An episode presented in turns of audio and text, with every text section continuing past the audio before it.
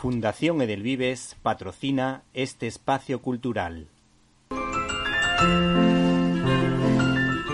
Peluches Jesucito de mi vida. Los juguetes que tocan el corazón. El regalo que no se esperan, pero que nunca olvidarán. Nos puedes encontrar en www.jesucito.es. Hola amigos y oyentes, oyentes y amigos de Directo a las Estrellas. En esta ocasión desde el canal de iVox Cine Libertad os recomendamos España la primera globalización. El documental España la primera globalización surge como respuesta a los absurdos ataques a los monumentos colombinos en Estados Unidos y a las gansadas de diversos líderes políticos totalmente indocumentados por lo que este ensayo cinematográfico intenta desmontar la leyenda negra creada por los enemigos de España, como por ejemplo Inglaterra, Holanda, con argumentos de peso. Para ello, el brillante documentalista José Luis López Linares, recordado por su trabajo sobre el Bosco, ha contado con la florinata de la Academia de la Historia, así como de un buen grupo de profesores e investigadores de un altísimo nivel que se cuentan entre mis lecturas, como Fernando García de Cortázar, Carmen Iglesias o María Elvira Roca, a la que tuve la suerte de entrevistar hace unos años, que destaca también en este documental por su erudición y gran sentido del humor. El ritmo de este ensayo cinematográfico es el adecuado para que no pierdan interés, y los entre comillas speech de estos señores demuestran que la sabiduría no está reñida con la amenidad y la sencillez. El director dosifica la información y viendo este documental no tendrás dificultad en comprender el buen hacer de España, una realidad silenciada en los libros de texto de todas las comunidades autónomas hemos extractado una serie de perlas para animarles a que se acerquen a este documental, en el que se cuenta la labor de educación y la labor evangelizadora de la Iglesia.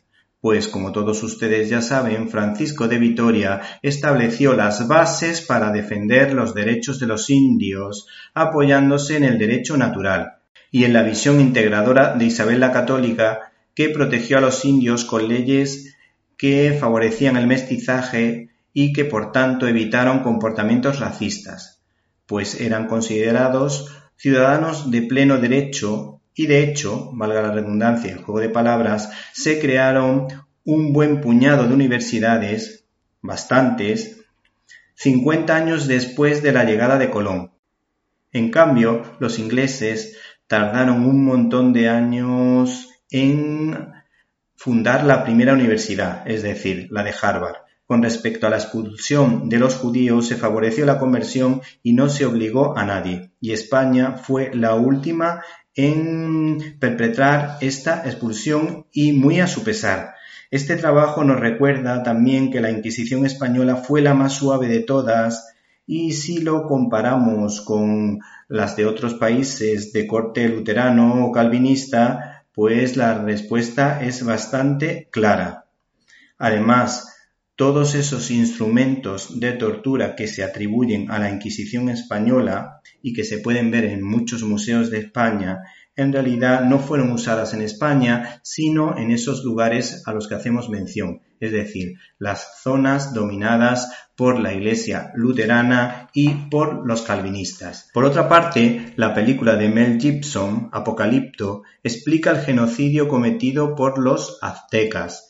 Y en este documental se ve cómo Hernán Cortés, un hombre valiente, un hombre inteligente, que no tenía necesidad ninguna de meterse en esta aventura, encontró la forma para vencer a Atahualpa, gracias también a la capacidad negociadora de Marina que le ayudó precisamente a reunir un ejército con las pequeñas tribus que sufrían el yugo de los aztecas. Por cierto, y cambiando de tema, la Armada española mm, no sufrió esa grandísima derrota que todos recordamos y que mil veces nos han contado, porque posteriormente hay que decir que la contraarmada mm, venció a precisamente esa flota inglesa muy pocos días más tarde. Por cierto, este trabajo sorprende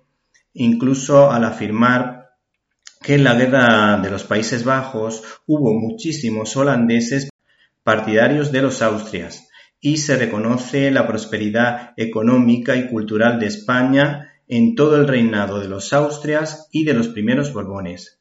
Por lo menos esta es la opinión de todos los investigadores que aparecen ahí, con la reflexión incluso partidaria de hispanistas anglosajones como Stanley Payne y otros. Finalmente, la Escuela de Salamanca fue una fuente de sabiduría, como lo demuestran estudios científicos de magnetismo la curación de la sífilis o la elaboración de las teorías de la evolución, varios años antes de que lo hiciera Darwin. No se pierdan, por tanto, esta joya titulada España la primera globalización, donde incluso China reconocía la hegemonía de España y el valor de su moneda.